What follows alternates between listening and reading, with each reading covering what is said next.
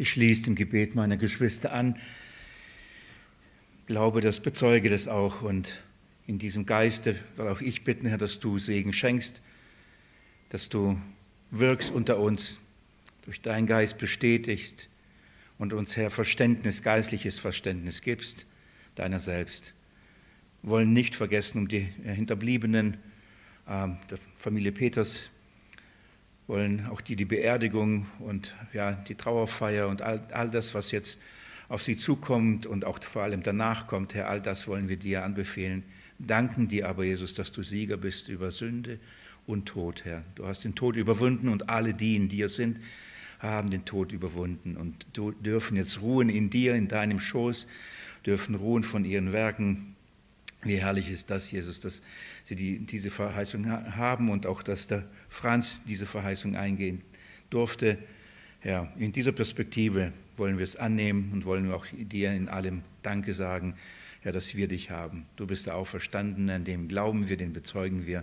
Auch heute wollen wir, Jesus, dich besser kennenlernen, unseren Herrn, den wir lieben, den wir verherrlichen, den wir anbeten. Amen. Ihr Lieben, ich schlage ich schlag auch auf und lade euch ein. So, ich, mein Gehirn muss jetzt wieder in ähm, Fahrt kommen. Ich lade euch ein, mit mir die Bibel aufzuschlagen, aufzuschlagen im Galaterbrief. Wie gesagt, wir beginnen ähm, heute nicht nur einen ähm, neuen Abschnitt, nicht nur einen neuen Teilabschnitt, sondern einen ganzen ähm, Block. Vor längerer Zeit, als wir begonnen haben, den Galaterbrief zu studieren, habe ich versucht, einen großen Überblick euch zu zeigen, wie der Galaterbrief einzuteilen ist, zumindest wie ich versuche, ihn einzuteilen, äh, um dann so den Inhalt besser heben zu können. Ähm, meine Gliederung ist ziemlich einfach, das sind nur drei Teile. Ich liebe das, das in drei Teile ähm, einzuteilen. Und auch den Galaterbrief habe ich versucht, in drei Teile einzuteilen, um euch so die Botschaft und das Anliegen schon mal grob vorzustellen. Und das ist schon einige Zeit her. Und dann haben wir uns, nachdem wir diesen großen Überblick angeschaut haben, sind wir dann ins Detail gegangen und haben dann ähm, die einzelnen Abschnitte und die einzelnen Kapitel beziehungsweise zwei Kapitel und Verse durchgearbeitet. Und jetzt, bevor wir zu dem nächsten großen Block kommen, die nächsten äh, zwei Kapitel, Kapitel 3 und 4, möchte ich gerne mit euch wieder kurz die Vogelperspektive nehmen und nochmal das Ganze von oben anschauen und dann wieder gehen wir ins Detail und dann gehen wir wieder durch die zwei Kapitel und durch die einzelnen Abschnitte, durch die einzelnen Verse hindurch. Ähm, Willi, klappt das mit der PowerPoint ähm, beziehungsweise mit der PDF? Da kannst du gerne die nächste Seite kurz zeigen. Genau. Ich, könnt ihr das sehen? Ist das zu klein, zu groß? Ich erkläre es euch. Auf jeden Fall seht ihr ein Bild. Das ist schon, schon mal da und ich erkläre es ganz kurz. Also, ähm, nach meinem Verständnis und so wie ich den Galaterbrief verstehe, kann man ihn in drei Teilen einteilen. Die ersten zwei Kapitel, da ging es um das Evangelium des Christus. Das haben wir jetzt nach versucht, so gut ich kann, mit euch da gründlich durchzugehen. Und wir haben uns das, den Apostel des Evangeliums angeschaut, das, den Angriff auf das Evangelium, die Quelle des Evangeliums, dann die Bestätigung des Evangeliums und als letztes, das war der Abschnitt, da sprachen wir über die Wahrheit des Evangeliums. Und so in den ersten zwei Kapiteln wird uns das Evangelium von Jesus Christus vorgestellt. Nachdem Paulus das getan hat, ähm, kommt, kommt, er zu dem, ich würde sagen, dem Herzstück des, ähm, des Galaterbriefs und das ist wirklich mir eine große Freude, durch diese ähm, äh, Verse und Kapitel zu gehen. Das ist, äh, deswegen habe ich so ein Herz da oben hingemacht. Das Herzstück, ähm, das ist die Verteidigung des Evangeliums. Das, was er vorher so ähm, erarbeitet hat, bekräftigt hat, bestätigt hat und zusammengefasst hat, was die Wahrheit des Evangeliums ist, geht er jetzt hin und zwei Kapitel lang beweist er das. Er verteidigt das und zwar von der Schrift. Das ist eine wunderbare Illustration, eine wunderbare Art und Weise zu sehen und zu lernen, wie man das Evangelium von der Schrift entfaltet. Ich muss ganz kurz meine Symmetrie herstellen. Wie man das Evangelium vom Evangelium, Entschuldigung, das ist ein komischer Text, gell? Entfaltet und vor allem beweist. Er hat ja wirklich ähm, Pflöcke eingeschlagen, er hat ähm, eine klare Position bezogen, er hat die, die Lehre, die in Galatien dann aufgekommen ist, als falsches Evangelium gekennzeichnet. Und jetzt ähm, und dann gesagt, was das wahre Evangelium ist. Und das muss er jetzt belegen, das muss er jetzt beweisen. Und das tut er. Ähm, in, und in, dem Schwerpunkt geht es in diesem Abschnitt, um aufzuzeigen, was das Evangelium und, ähm, ist, beziehungsweise äh, in welchem Verhältnis es zu dem Gesetz steht. Die These und das eigentliche Problem in Galatien war doch, dass die ähm, falschen Lehrer kamen und das Gesetz wieder in, in, die Gemeinde versucht haben hineinzubringen und die eben wieder zurückzuführen zum Gesetz. Und Paulus kämpft hier dagegen. Und jetzt argumentiert er und zeigt er eben vom Gesetz, von der Schrift auf, was ist äh, das Verständnis vom Gesetz. Wenn, ich weiß nicht, ob ihr diese Gedanken hattet, ob ihr darüber euch Gedanken gemacht habt oder darüber schon gesprochen habt. Immer wieder, die Frage wird an mir gestellt, wenn ich versuche zu zeigen, dass, dass ähm, das Evangelium eben ohne Gesetz ist. Dann ist immer wieder die Frage, aber welche Funktion hat das Gesetz? Was ist mit dem Gesetz? Das haben wir doch in der Schrift. Gott hat es doch gegeben. Was ist mit diesem Gesetz? Und, ähm, und Paulus argumentiert und zeigt auf, was hat es mit diesem Gesetz zu, zu, tun. Das Erste, was er macht, und da gehe ich mit euch in die ersten 14 Verse, er wird aufzeichnen und, und, oder aufzeigen, darüber reden, ähm, dass das Gesetz ein Fluch ist. Also er wird über, über den Fluch des Gesetzes sprechen. Und das ähm, ist ein sehr intensiver Abschnitt, ein sehr wertvoller, ein sehr wichtiger Abschnitt.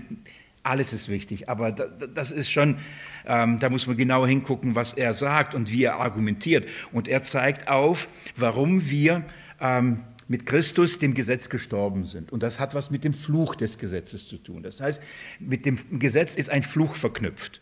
Und das müssen wir verstehen. Warum müssen wir eigentlich dem Gesetz sterben? Warum dürfen wir nicht unter dem Gesetz sein? Warum müssen wir losgekauft werden von dem Gesetz? Und das ist ein etwas, was wirklich verstanden werden muss. Denn da ist, dabei befinden wir uns auf dem Boden des Fluches. Und keiner von uns will verflucht sein, oder? So, das ist, das ist wichtig, dass wir das verstehen. Was hat der Fluch mit dem Gesetz zu tun? Also, das sind die ersten 14, ähm, 14 Verse in Kapitel 3, gehe ich mit euch dann durch. Dann, und das ist nicht weniger spannend, nicht weniger äh, erleuchtend, erklärend, erklärt er und darauf freue ich mich auch sehr schon, erklärt er, was ist aber der Zweck und die Bedeutung vom Gesetz? Warum hat Gott das, was eigentlich den Fluch gebracht hat und den Menschen unter den Fluch stellt, warum hat es Gott überhaupt das Gesetz gegeben? Was ist die Funktion? Was ist die Bedeutung oder eben, ich habe es überschrieben, und was ist der, der Zweck des Gesetzes? Da sind die Verse 15 bis 29, wird uns der Zweck vom Gesetz erklärt.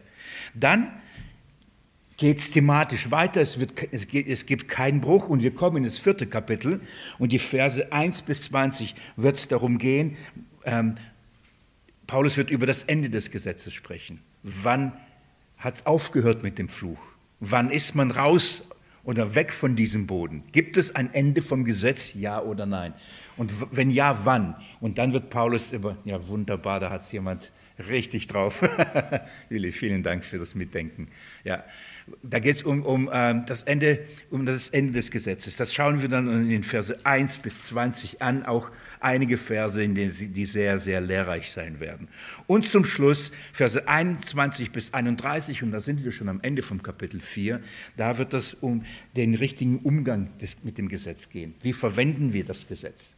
So bedeutet das, wenn das uns den Fluch gebracht hat, bedeutet das, wenn wir mit dem Christus gestorben, dem Gesetz, können wir sagen, dann brauchen wir, Moment,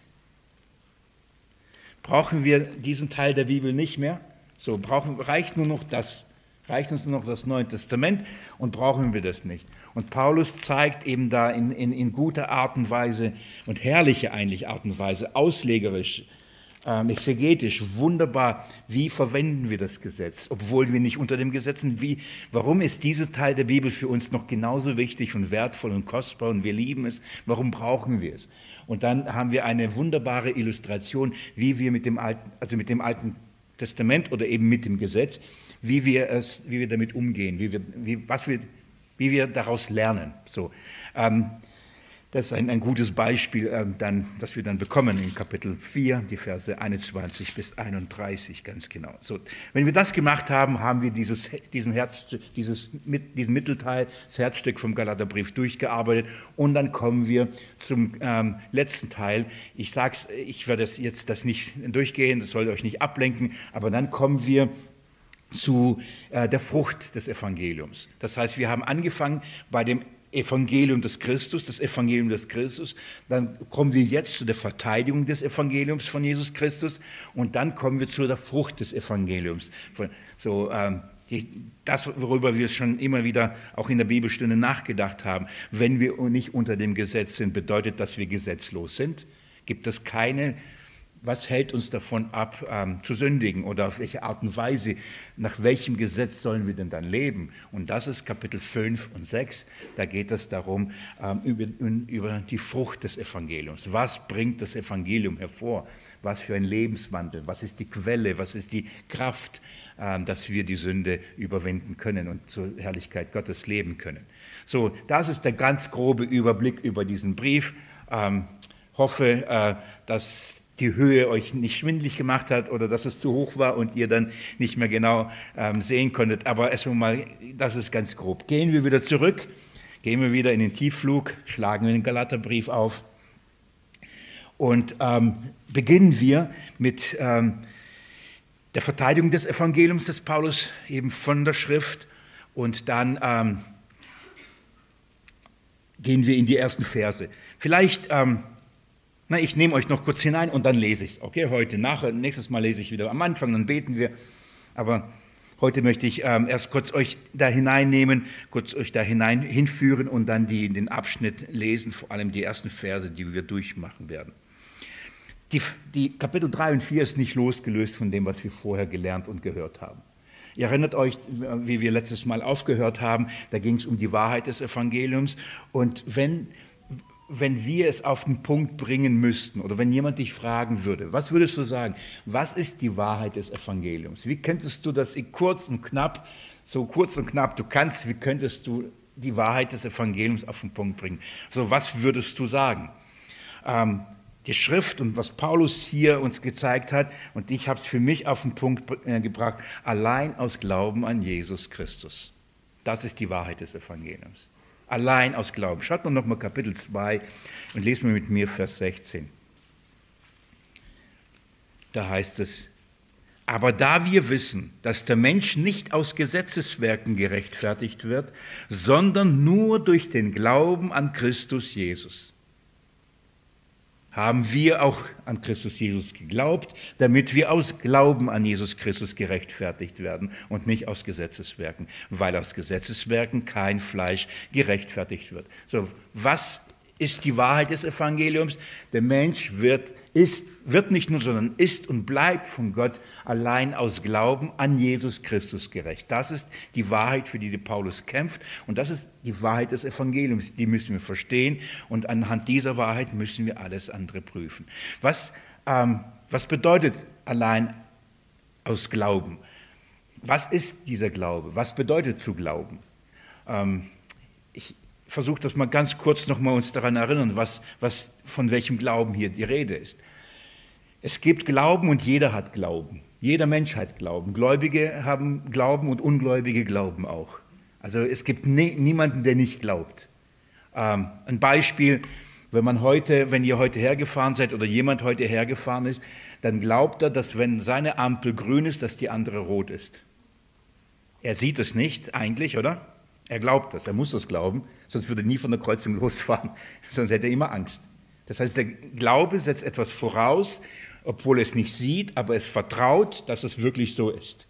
Das ist, so funktioniert das. Wenn ihr essen geht, wenn ihr essen geht, ich hoffe, ihr könnt euch das mal, ihr geht essen, kocht nicht selber und ihr was auf der Karte bestellt, dann glaubt ihr auch, dass das, was auf der Karte steht, ihr bekommt und nicht etwas, was, wo, wo, was ihr nicht bestellt habt, was, wo ihr allergisch seid oder vergiftet oder Müll oder sonst irgendwas. Es sei denn, ihr geht woanders hin, egal. So. so, das setzt Glauben voraus, oder? Menschen leben in dieser Welt und sie müssen immer glauben. Also ob Gläubige, also Christen oder Ungläubige, das heißt nicht Christen, alle müssen glauben. Ähm, von daher ist, ist alles in, dies, in, dieser Weise. Wir, wir, wir, glauben in dem Sinne, wir vertrauen, dass die Dinge, die, die uns gesagt werden oder die, die man recht, rechtens hinstellt, dass das eben auch so auch uns gegeben, uns passiert und so weiter. Jetzt ist es so, dass aber der menschliche, der irdische, der fleischliche Glaube auf Erfahrung beruht. Woher weiß ich, dass, die, dass wenn ich in die Kreuzung reinfahre, dass, dass da wirklich keiner kommt? Ich bin sehr oft durch diese Kreuzung gefahren, weil ich immer wieder diesen Weg mittwochs herfahre, ähm, gehe ich davon aus, dass es wirklich so. Kann ich sicher sein, dass ich jedes Mal, wenn ich rüberfahre, dass der andere stehen bleibt? Nein, gell? Und es kann sein, dass der eine am Handy ist, das eine einschläft, die Bremse nicht trifft, stattdessen aufs Gaspedal dappt und losfährt und durch die Kreuzung und mich erwischt. Kann sein, oder? Da kann ich glauben, wie viel ich will. Da kann ich vertrauen, wie viel ich will. Da kann die Ampel auch rot sein. Es wird trotzdem einen Unfall geben und so weiter und so fort. Das heißt trotzdem, warum machen wir aber und gehen essen, fahren über die Ampel und machen all die anderen Dinge? Weil wir eine gewisse Erfahrung haben. Also in 99 Prozent der Fälle geht es gut, durch die Kreuzung zu fahren. Dann, versteht dann machen wir das. Das ist aber nicht der Glaube, den die Bibel definiert. Wenn die Bibel vom Glauben redet, dann sagt sie, es ist ein Überführtsein von Dingen, die man nicht sieht. Es ist ein, eine Gewissheit.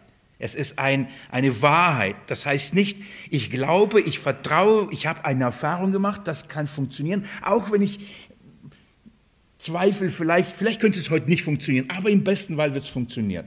Aber komplette Sicherheit habe ich nicht, ob das Essen doch nicht vergiftet ist und ob eben nicht jemand durch die Ampel durchfährt, oder? Der Glaube ist aber etwas anderes. Es ist ein Überführtsein, ein Überzeugtsein. Das ist eine Gewissheit, dass zu 100 Prozent, wenn ich durch die Ampel fahre, nichts passiert. Ganz kurz, nur als Erinnerung Hebräerbrief, oder? Kapitel 11, Vers 1. Ich lese euch nur schnell diese Verse, damit wir das biblisch belegen eine herrliche Zusammenfassung, was unser Glaube eigentlich ist.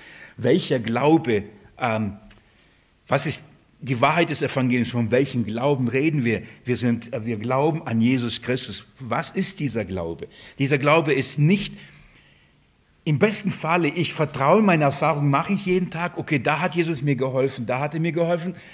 Vielleicht, aber ob er mir morgen hilft, ob, die, ob, ob das morgen wirklich auch so klappt, Weiß ich nicht. Ich hoffe, aber ich weiß es nicht. Ja? Gestern hat es geholfen, vorgestern hat es auch geholfen, aber ob, ob, morgen er auch noch dasselbe ist, schwierig. So, das ist, das, so, so glaubt die Welt. Aber schaut mal, unser Glaube ist Kapitel 11, Vers 1. Der Glaube aber ist, in, ist eine Wirklichkeit. Schaut mal, eine Wirklichkeit. Es ist, wir können sagen, eine Tatsache. Es ist nichts Theoretisches. Es ist nichts ähm, worauf man sich nicht wirklich hinstellen kann. Es ist eine Wirklichkeit dessen, was man hofft. Es ist eine, eine Wirklichkeit dessen, dass man setzt seine ganze Hoffnung darauf. Und was ist diese Hoffnung? Hoffentlich wird's gut. Das ist oft, was die Christen mit ihrem, als ihren Glauben ähm, ähm, definieren. Hoffentlich wird's am Ende reichen. Hoffentlich wird der Herr mich doch am Ende annehmen. Und wie oft kennen wir das, dass Menschen eben auf dem Sterbebett, wenn es wirklich drauf ankommt, und nicht wenige liegen da, und ich weiß es von meiner Oma, die ist so eine Liebe. Also wenn ich, ich sage, Oma, du bist doch ein Kind Gottes, ich habe so ein großes Zeugnis davon. Und sie natürlich in dem Alter und in, in, liegt sie da und sagt, reicht das, hoffentlich reicht es. Es reicht, du hast doch Jesus. Glaubst du an Jesus? Ja, es reicht doch. Jesus genügt. Ja? Nicht hoffentlich genügt Jesus mir. Nein, dieser Glaube sagt, es ist, schaut mal, ein Überführtsein von Dingen, die man nicht sieht. Der Glaube, unser Glaube ist ein Überzeugtsein von einer Realität, von einer Wirklichkeit. Von welcher Wirklichkeit reden wir? Die Wirklichkeit unserer Gerechtigkeit in Jesus Christus. Die Wirklichkeit unserer Rechtfertigung und unserer Erlösung. Dass Jesus, dass Gott uns in seinem Sohn liebt, unsere Sünden vergeben sind und wir sicher in ihm sind. Das ist eine Wirklichkeit. Bei Gott ist es eine Wirklichkeit. Und unser Glaube ergreift diese Wirklichkeit. Es, es nimmt mit der Hand und hält fest und sagt, ich weiß, das ist meine Realität. Da können andere das, das behaupten, andere das sagen, aber das ist Realität. Da können die Leute kommen und sagen, aber du musst noch etwas tun. So, so ganz genau kannst du ja nicht wissen. Vielleicht reicht es am Ende doch nicht, weil du das und das getan, das und das nicht getan hast. Und ich sage, ich halte an Jesus Christus. Das ist meine Wirklichkeit. Und diese Wirklichkeit heißt, mein Sohn, an dem ich Wohlgefallen gefunden habe, den ich liebe, der gerecht ist. Das ist eine Wirklichkeit. Paulus sagt im Römer Kapitel 8, das brauchen wir nicht aufschlagen, diese Wirklichkeit, und wie im Hebräerbrief heißt es, ist, äh, dass wir auf diese Wirklichkeit ein Überführtsein, ein Hoffen. Und dieses Hoffen ist nicht sehen. Denn wenn, wenn man was sieht, dann hofft man nicht, oder? Dann ist das Schauen. Glauben bedeutet, ich weiß, es ist so, auch wenn ich es nicht schauen kann. Nämlich, ich bin noch nicht im Himmel. Ich sehe noch in mir die Sünde, ich sehe noch das Fehlen, ich sehe noch die, die Auswirkungen davon.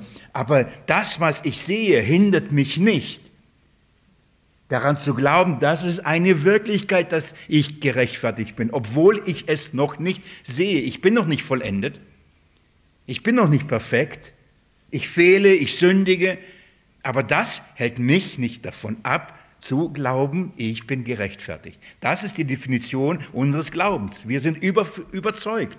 Wir vermuten nicht, wir stochern nicht im Dunkeln, wir hoffen nicht, okay, hoffentlich fährt keiner mehr durch die Kreuzung durch. Ich bin überzeugt, niemand wird mir durch die Kreuzung fahren. Weder Sünde, noch Tod, noch Teufel, hohes, mächtiges, gewaltiges, es spielt keine Rolle. Niemand wird mir mich von diesem Weg abbringen können. Ich komme sicher ans Ziel. Warum? Weil ich Jesus habe. Das ist die Definition an Überführtsein vom Glauben.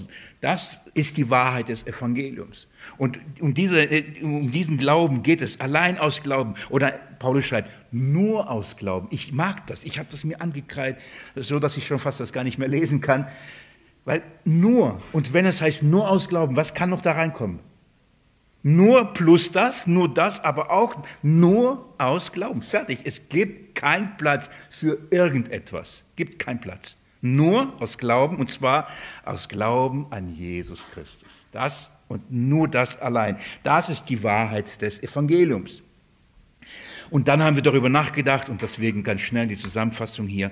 Wir haben darüber nachgedacht, dass wenn wir das glauben, wir eben nicht gesetzlos werden und Jesus nicht ein Diener der Gesetzlosigkeit ist, sondern gerade wenn wir das Gesetz wieder aufstellen und aus dem nur ein Plus machen, nur Jesus plus das Gesetz, dass wir dann uns selbst auf einen Boden stellen, letztendlich der uns zum Sündigen bringen und die Sünde wieder in uns begehrenswert machen wird. Das ist, was Paulus aufzeigen möchte. Und dann sagt er aber, Freunde, wir sind doch dem Gesetz gestorben. Wir sind doch gestorben. Warum? Damit wir doch jetzt Gott leben können. Damit wir Gott dienen. Und was ist die Motivation für unseren Dienst? Was ist unsere Motivation, dass wir alles, dass wir eben nicht sündigen? Wer, wer, wer kann sich noch erinnern? Im Geiste könnt ihr vielleicht das laut aussprechen. Warum leben wir das im Glauben, was wir leben? Wir, glauben, wir leben im Glauben an Jesus Christus, der für uns gestorben ist und der uns geliebt hat. Das ist, das ist meine Motivation, sagt Paulus. Das ist, das ist die Wahrheit. Ich tue Dinge und tue Dinge nicht. Warum? Weil ich weiß, Jesus ist für mich gestorben und weil ich weiß, Jesus liebt mich.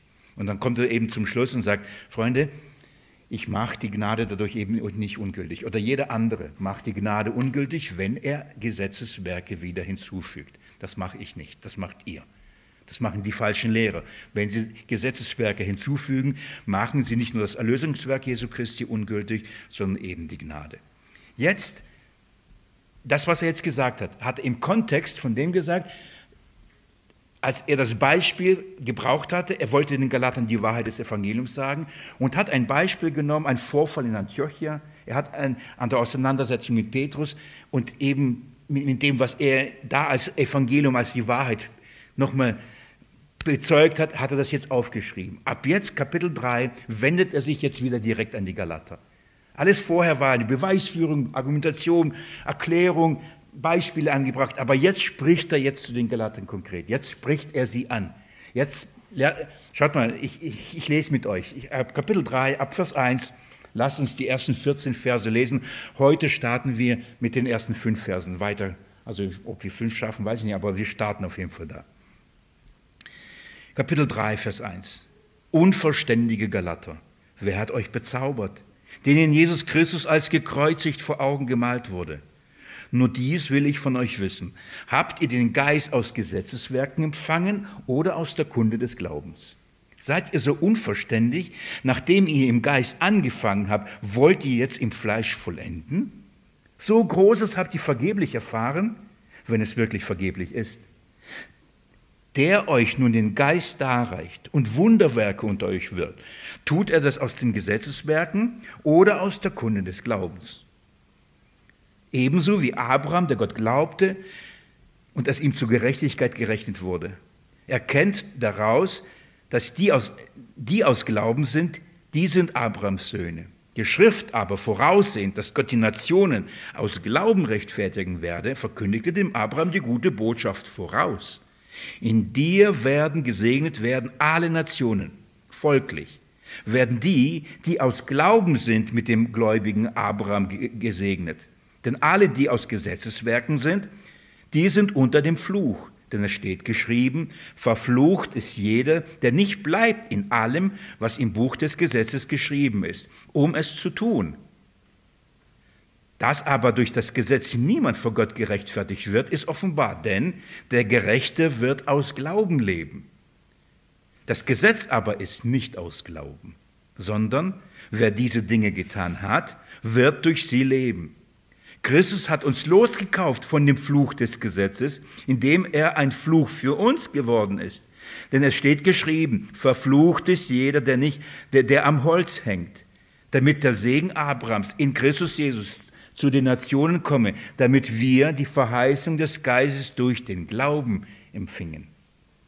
Merkt ihr, was sich immer wieder wiederholt? Das Gesetz es wiederholt sich, jetzt muss ich wieder brillant sein, damit ich euch wieder klar von mir habe. Das Gesetz wiederholt sich, das Thema des Glaubens wiederholt sich und der Fluch.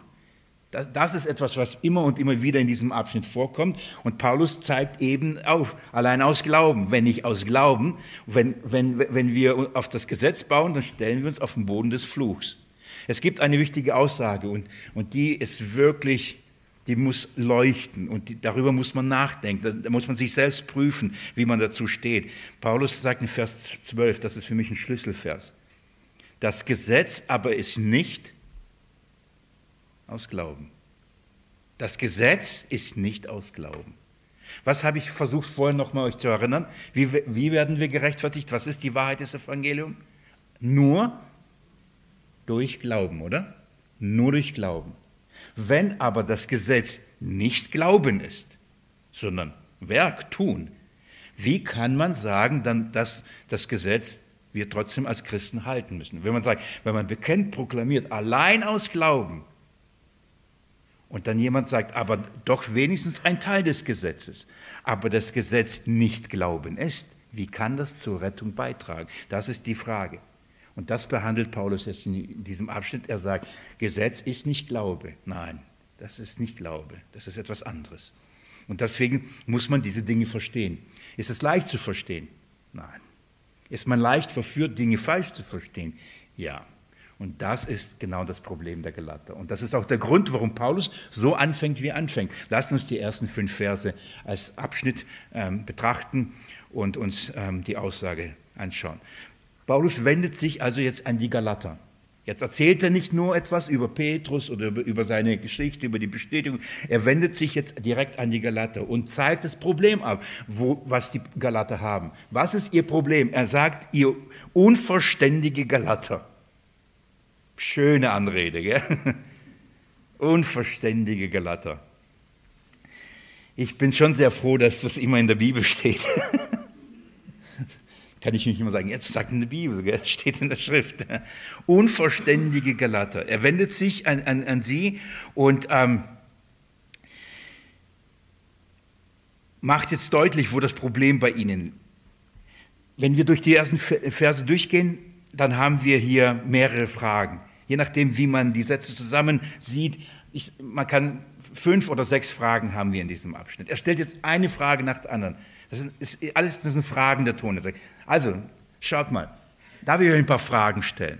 Ihr wollt wirklich das Gesetz wieder ähm, hinzutun. Ihr wollt wieder zurückkehren. Ihr wollt wieder wirklich glauben, dass, dass das Gesetz einen Platz im Evangelium hat. Lasst mich euch ein paar Fragen stellen. Ja. Aber er beginnt so, und das, ist, das klingt schon sehr unfreundlich, ja. Wenn, wenn man das griechische Wort nimmt, dann wird es sogar noch unfreundlicher.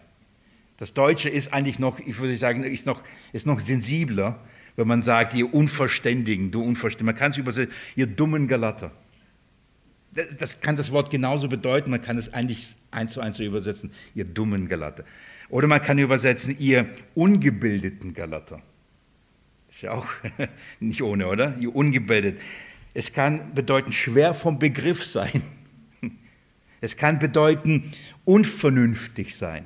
Es kann sogar bedeuten, ohne Wissen zu sein oder ignorant sein. Die, Griech, die, die ähm, Deutungsspanne oder das ist ja das Interessante. Man nimmt das einen griechischen Begriff, guckt mal, und da gibt es so viele Nuancen, wie, wie, wie, man das, ähm, was es alles bedeuten kann. Und je nach Zusammenhang, je, je nach Kontext ähm, wird, wird dann ein, ein Aspekt betont. Und dann muss man immer, immer vom Kontext überlegen, was meint, warum gebraucht der Geist durch Paulus dieses Wort und was will er uns dadurch sagen. So, Paulus hat jetzt nicht das Anliegen, die, die Galater jetzt zu sagen, ihr seid echt dumm. Also in dem Sinne, ihr seid zurückgeblieben. Er sagt nicht, euch fehlt etwas an Grips oder ihr seid intellektuell einfach nicht in der Lage. Ihr, ähm, so, ihr seid geistig behindert. Das ist nicht, was er damit sagt. Er wirft ihm nicht vor, Mangel an Intelligenz zu haben, um, ähm, um die Wahrheit zu verstehen. Er sagt, sagt nicht, äh, man muss gebildet sein, man muss nicht dumm sein, sondern klug sein. Was sagt die Schrift? Wem verbirgt Gott das Evangelium? Den Klugen, den Weisen. Aber er offenbart es den Unmündigen, den Kindern. Hier geht es nicht um Intelligenz. Paulus zweifelt nicht die Intelligenz der Galater an. Nein, es geht um etwas anderes. Wenn er sie, ähm, wenn er sagt, ihr unver unverständigen Galater, dann sagt er, warum, warum seid ihr in eurem Denken und in eurer Erinnerung und in eurem Verständnis so träge? Warum verhärtet ihr euer Herz oder seid nicht bereit, an das zu glauben, was die Wahrheit ist, was das Wort Gottes, was ihr, was ihr schon immer, was man euch verkündigt hat? Warum? Warum seid ihr so ignorant gegenüber der Wahrheit? Warum seid ihr ignorant gegenüber den Beweisen? Warum seid ihr so ignorant gegenüber dem Wort, das es so klar verkündigt?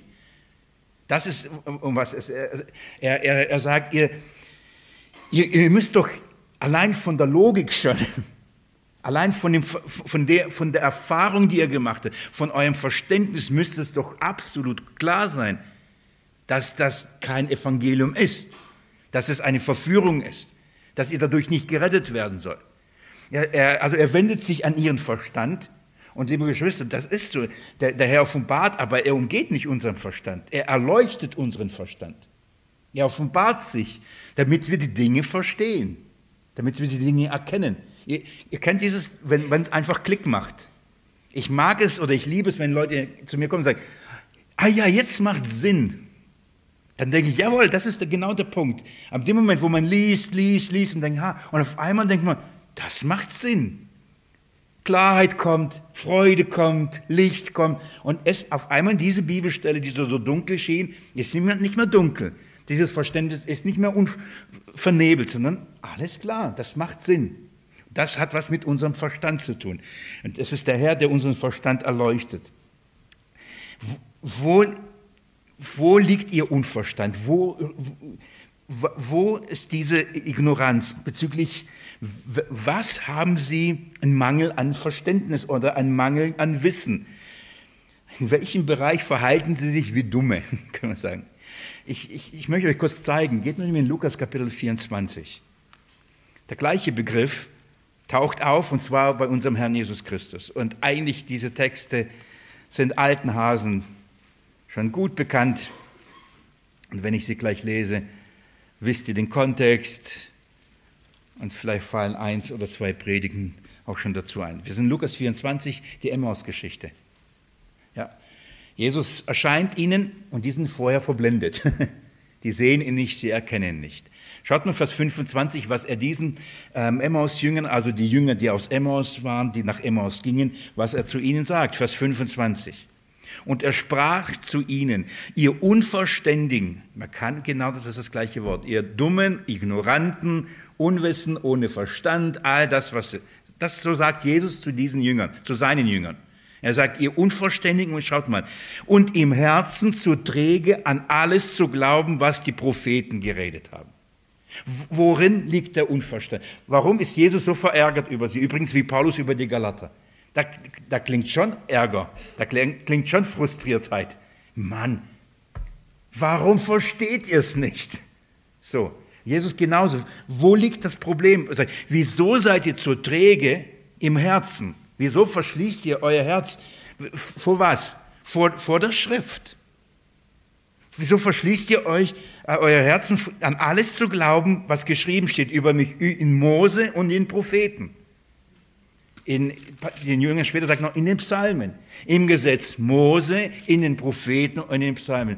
Wieso seid ihr so unverständlich, Unverständnis oder ignorant gegenüber der Bedeutung und der Botschaft des Alten Testaments? Das ist, was Jesus sagt. Das ist das Gleiche, was Paulus sagt.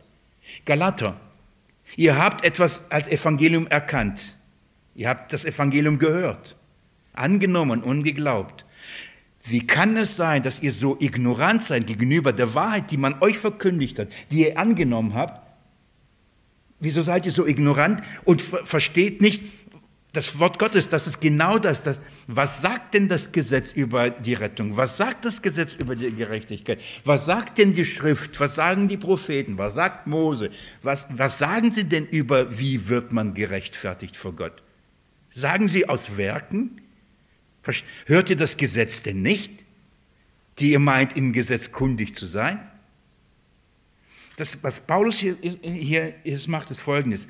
Er greift auf und sagt, Ihr Unverstand lag oder liegt darin, dass sie die Botschaft des Alten Testaments und dem Fall auch des Gesetzes, die, die, die verhalten sich, als ob sie dumm sind. Sie haben, habt ihr es vergessen? Könnt ihr keine logischen Schlüsse ziehen? Darf ich euch ein Beispiel geben? Ich gehe mit euch gleich durch, also wir gehen durch ab jetzt und dann halt fort, fortwährend. Ich möchte euch ganz kurz an einem anderen Beispiel oder eine Aussage zeigen, was, was wir miteinander machen werden und was Paulus hier meint. Ähm, darf ich euch bitten, in Römer Kapitel 2 äh, kurz aufzuschlagen? Nicht weit blättern zurück. Römerbrief Kapitel 2.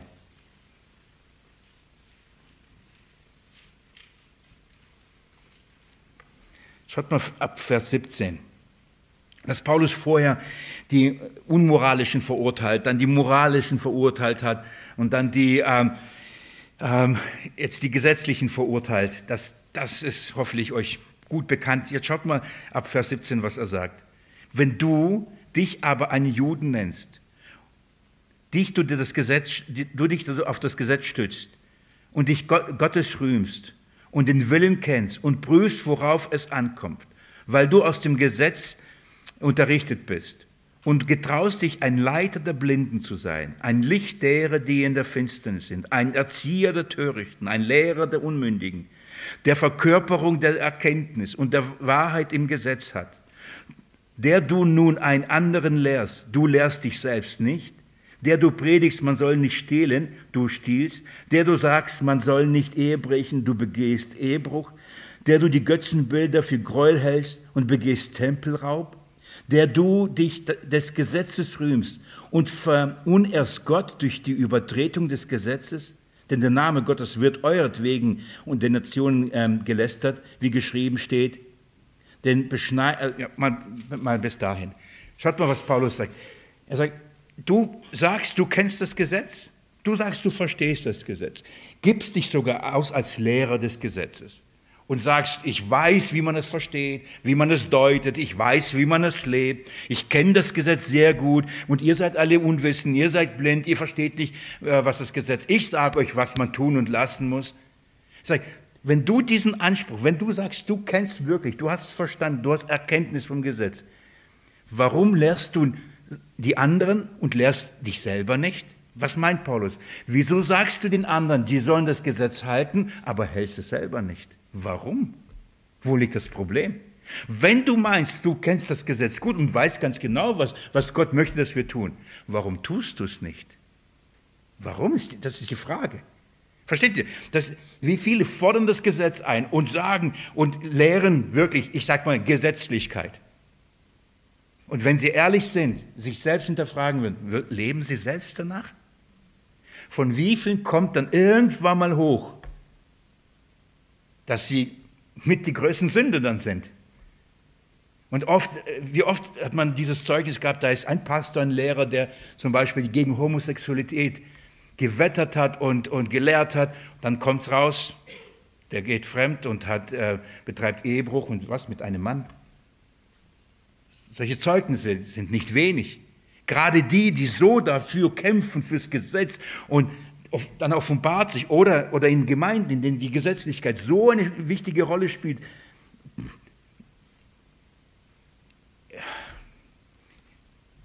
verstehen wir, Paulus sagt, verstehst du, was das Gesetz bedeutet, was das Gesetz ist? Wenn du meinst, es so gut zu kennen, warum lebst du nicht einfach danach? Wir verstehen warum, oder? Weil wir begreifen, was das Gesetz, oder wir werden, wie wir begreifen, wir werden es aber noch genau sehen, was ist das Gesetz? Jetzt erklärt Paulus Kapitel 3. Das ist das Herzstück vom Römerbrief. Aber nur, schaut mal, das ist jetzt so wichtig, das ist so wichtig. Kapitel 3, Vers 21. Jetzt sagt er aber, was ist das Gesetz? Was, wie müssen wir es verstehen?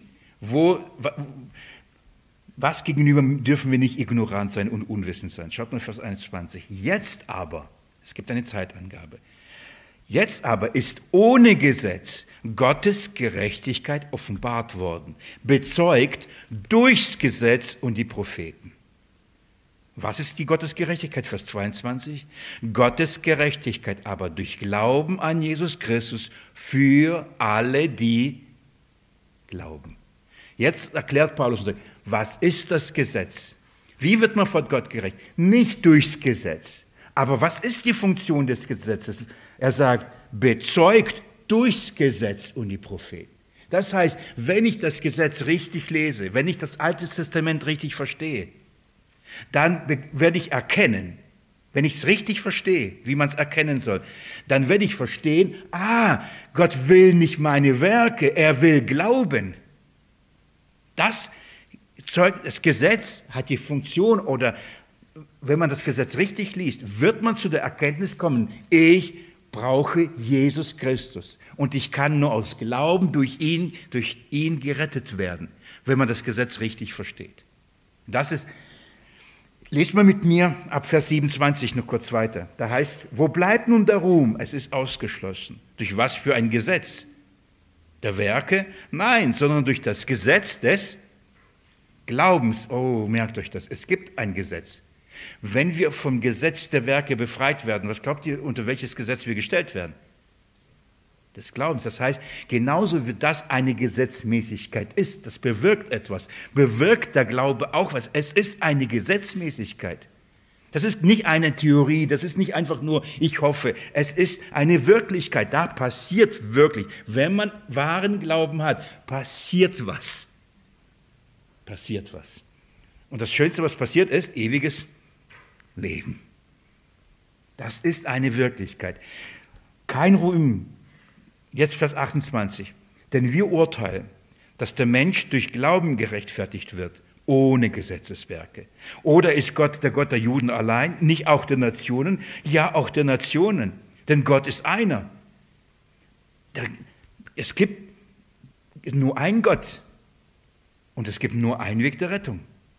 Und der ist aus Glauben. Und zwar für Juden und für Heiden in gleicher Maße. Deswegen sagt er Vers 30, er wird die Beschneidung aus Glauben und das Unbeschnittensein durch Glauben rechtfertigen. Das heißt, sowohl die Juden, die die Beschneidung haben und beschnitten sind, und sowohl die Heiden, die unbeschnitten sind, die werden alle auf der gleichen Art und Weise gerechtfertigt. Wie? Allein aus Glauben.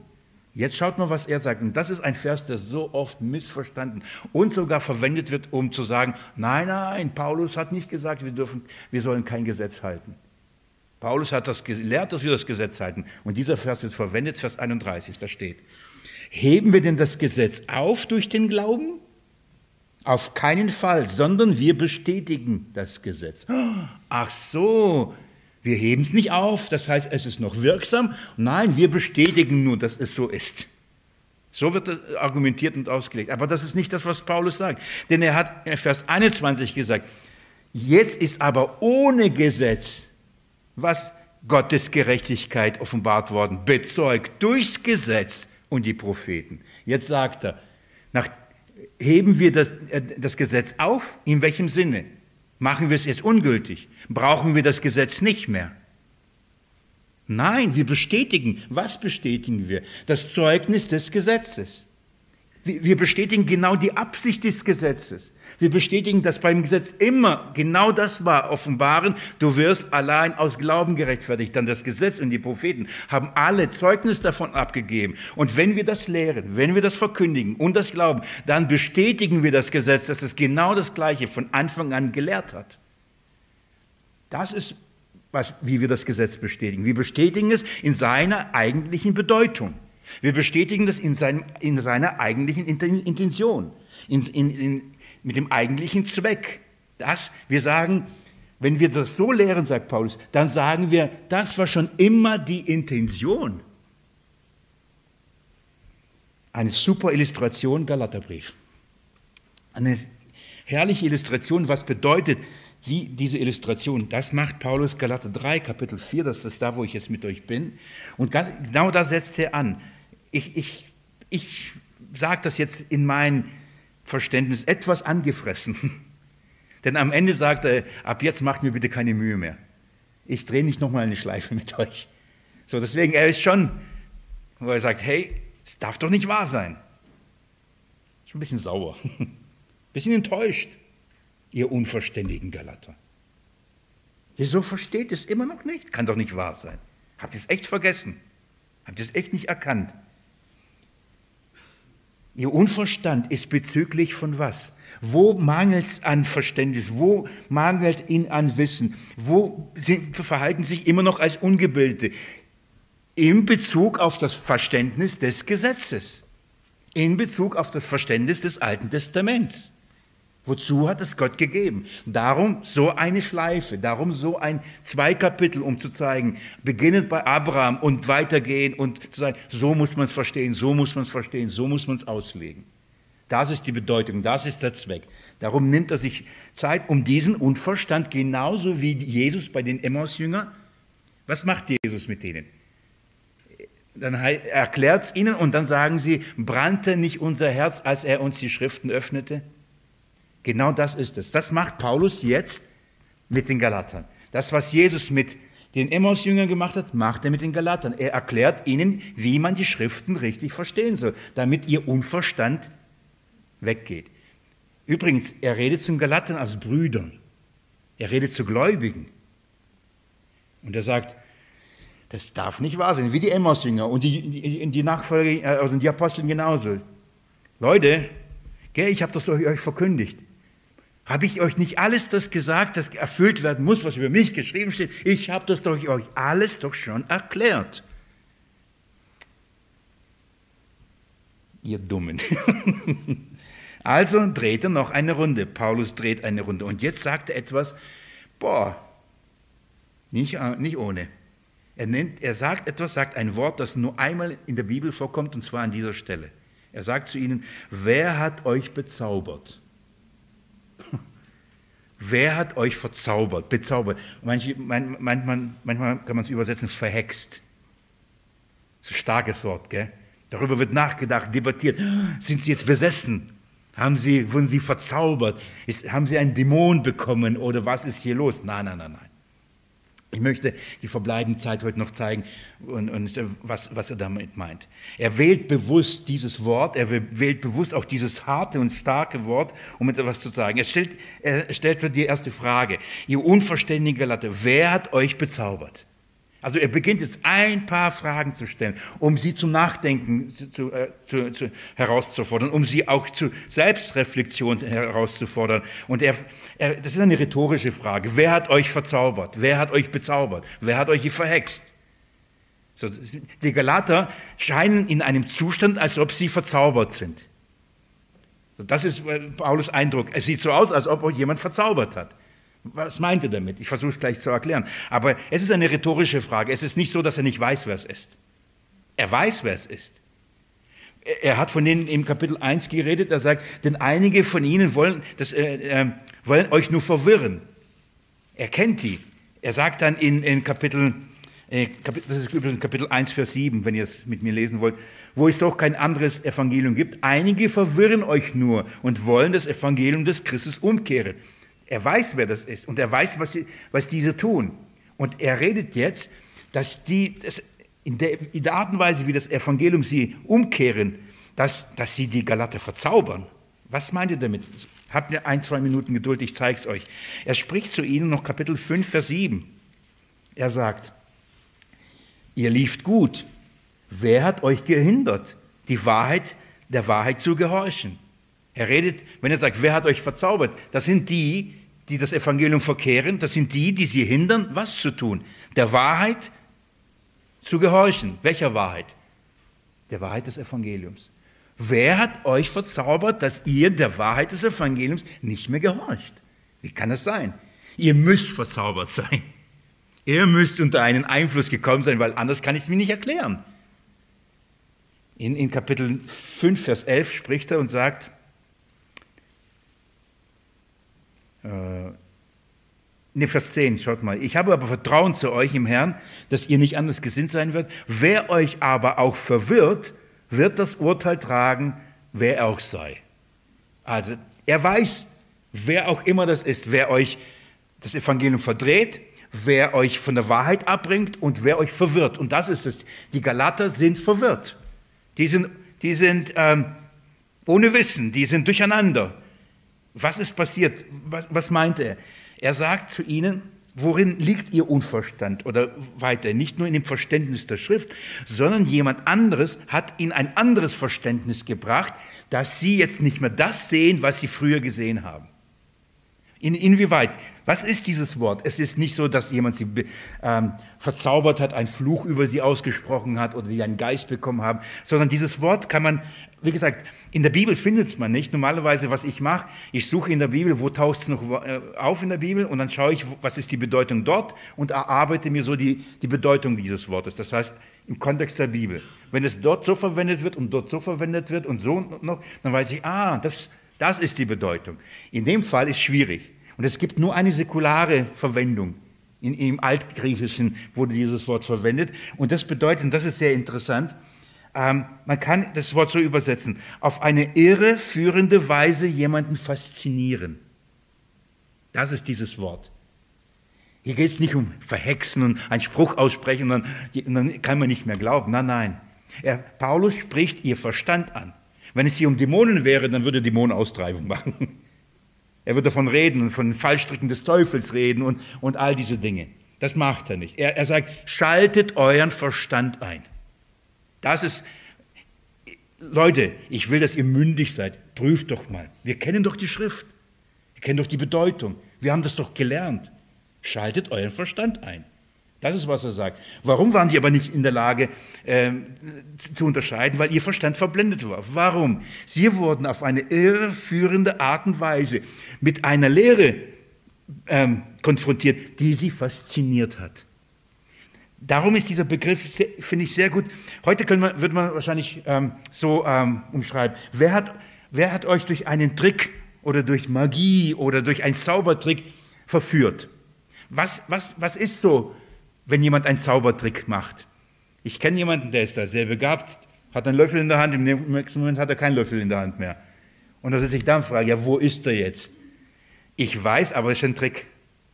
Aber äh, wenn einer so gut ist, dann wird man die Realität, die Wahrheit, nicht, äh, man wird nicht mehr unterscheiden. Man, ja, der war doch gerade da und jetzt ist er weg.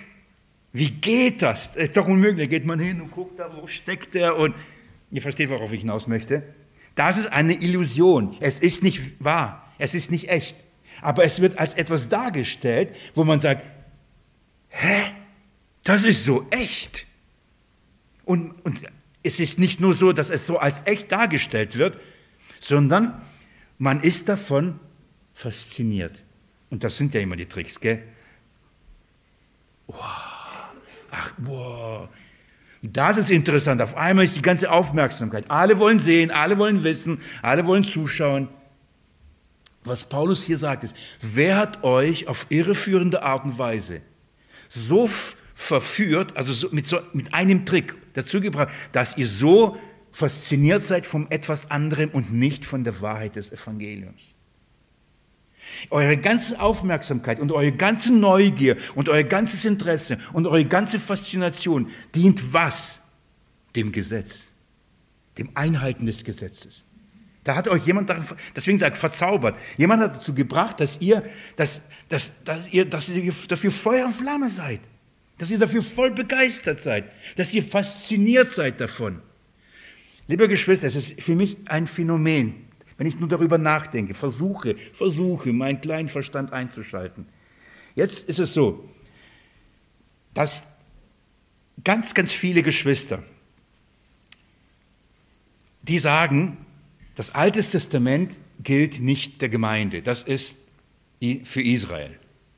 Kennt ihr das? So. Deswegen, und das Neue Testament ist Gemeinde. Und deswegen dürfen wir nicht einfach Altes Testament lesen und es für uns in Anspruch nehmen, weil wir müssen immer prüfen, für Israel oder für die Gemeinde, Israel und die Gemeinde. So muss man immer prüfen. Und zugleich, also, also das, die lehnen, und es führt sogar dazu, dass ganz viele Gläubige mit dem Alten Testament nichts mehr anfangen können. Äh, wirklich, es ist nicht gelogen, wie viel ich schon mit Menschen gesprochen habe, die mir gesagt haben, von denen ich glaube, die sind Christen, die sagen, will, ich kann mit dem Alten Testament nichts anfangen. Nicht weniger haben gesagt, ich habe es noch nie gelesen. Und die anderen sagen, brauchen wir gar nicht. Und dann frage ich mich, und nicht wenige von diesen aber pochen so darauf, dass man das Gesetz hält. Und ich denke, es ist doch merkwürdig. Auf der einen Seite sagt, das Gesetz und das Alte ist für die Juden, nicht für die Gemeinde, da dürfen und auf der anderen Seite bist du so fasziniert vom Gesetz und willst es überall halten. Allein das ist doch von der Logik paradox, oder? Warum aber herrscht so eine Faszination? Paulus sagt, wer hat euch verzaubert? Wer hat euch das, wovon ihr eigentlich denkt, das gilt euch nicht, dazu gebracht, dass obwohl ihr sogar das Alte Testament verwerft, ihr immer noch an dem Gesetz so ein Gefallen habt, so davon fasziniert seid. Davon redet er. Wer hat euch, wer hat so einen guten Trick gemacht? Das ist Verführung. Das ist nicht die Wahrheit. Sie haben euch nicht, wenn sie ein anderes Evangelium bringen, dann, dann ziehen sie, äh, das war jetzt Feuer, ziehen sie aus dem Hut einen Hasen raus und sagen, das ist das Evangelium aus dem falschen Hut mit doppelten, dreifachen Boden, keine Ahnung. Und die Leute denken, oh, das ist und denken, das ist die Wahrheit und sind fasziniert. Das ist, was in Galatien passiert ist. Christen saßen solchen falschen Betrügern auf. Wie haben sie das getan? Was haben sie gemacht?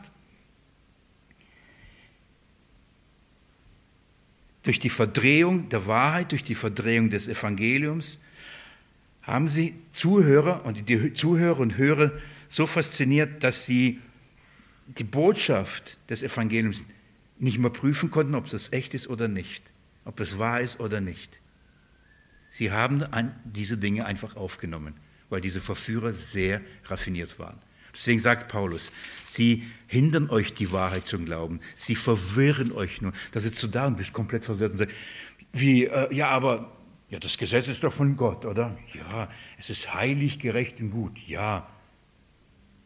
Oh, dann, wie kannst du sagen, dass wir das nicht halten sollen? Hat Jesus das Gesetz gehalten? Ja. Wieso kannst du sagen, wieso sagst du, wir dürfen es nicht, wir sollen nicht halten? Wir können es nicht. Wir sind doch Nachfolger Jesu, versteht ihr? Und mit vielen, vielen anderen raffinierten Tricks, wie sie das Wort verdrehen, darstellen, faszinieren, mit einer ganzen Faszination, dass Menschen bereit sind, alles dafür zu geben, ihr Hab und Gut. Und ja, nach Israel zu ziehen zum Beispiel, das Geld zu spenden, dass der Tempel wieder gebaut wird. Eine Faszination. Und weh, du sagst was dagegen. Eine große Faszination. Paulus, ich lese noch kurz zu Ende und dann mache ich Schluss für heute.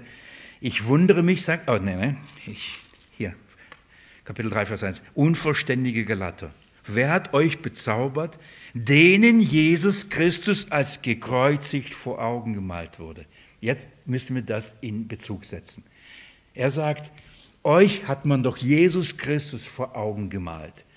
Das bedeutet nicht, dass Paulus Predigt außerordentlich bildhaft war, dass er dann Illustrationen und das, Paulus hat gesagt, meine Predigt bestand nicht in überredenden Worten der Weisheit und nicht in der Rhetorik, sondern ich nahm mir vor, unter euch nichts anderes zu wissen als nur Jesus Christus und ihn als gekreuzigt. Das ist, was er hier sagt.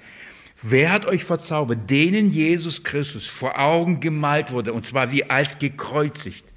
Als gekreuzigt vor Augen gemalt wurde. Dieses vor Augen gemalt ähm, ist ein, ähm, dieses Wort äh, sagt, schreiben. Es, äh, ähm, es, es war zum Beispiel so, dass man auf Tafeln oder Plakate etwas schrieb und dann es ähm, als Aushang aushängte, damit alle es lesen konnten. Das war ein öffentlicher Aushang, so ein, eine Kundgebung, eine Kundmachung. Das ist, was, was Paulus mit diesem Wort meint. Er sagt, wie, wieso, wieso seid ihr so unverständlich? Wer hat euch so fasziniert von dem falschen Evangelium? Denen, und jetzt redet er von denen, denen Jesus Christus als gekreuzigt doch so klar vor Augen gemalt wurde. Ihr kanntet doch die Wahrheit. Das ist, was er meint. Euch wurde doch die Wahrheit so dargestellt. Euch wurde die Wahrheit, das Evangelium wurde so klar vor Augen gemalt. Es, war, es gab doch keine Zweifel darüber. Es war doch deutlich, verständlich, allein aus Glauben. Wer war in der Lage, euch so zu so zu faszinieren vom Gesetz? Wer war in der Lage, euch so zu verführen und euch so zu begeistern dafür? Davon redet er hier.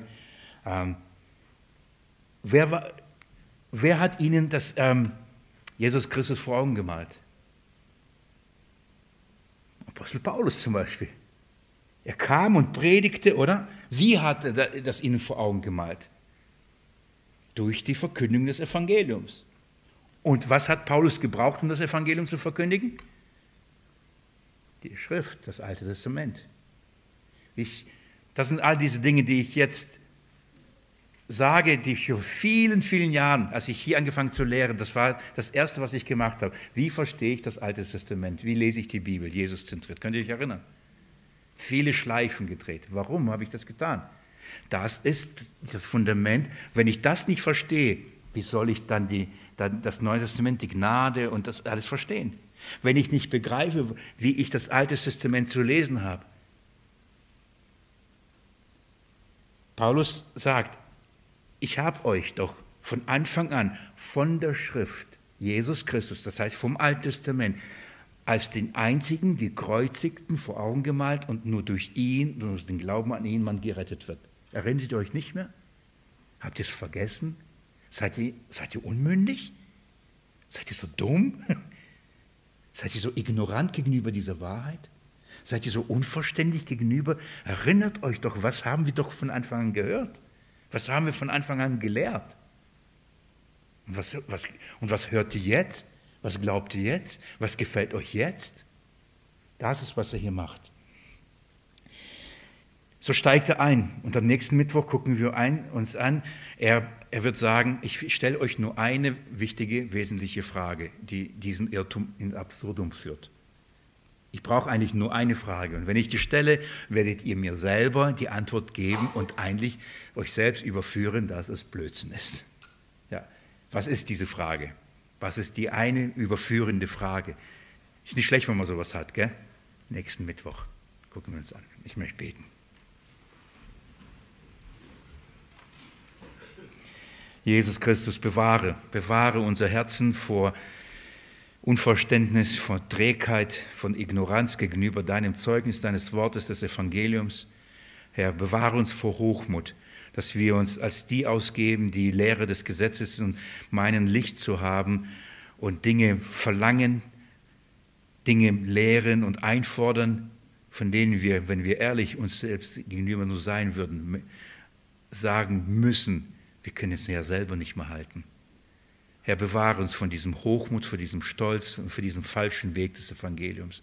Und halte uns nah bei dir, Herr. Schenke uns ein tiefes Verständnis deines Wortes, schenke uns ein tiefes Verständnis des Gesetzes, des, der Bedeutung, des, des Zweckes und des Endes, dass wir wirklich von der Schrift diese Dinge uns erarbeiten, Herr. Von der Schrift prüfen und auch von der Schrift glauben und damit unsere dass wir auch sagen können, brannte nicht unser Herz, als wir das in dieser Weise sahen.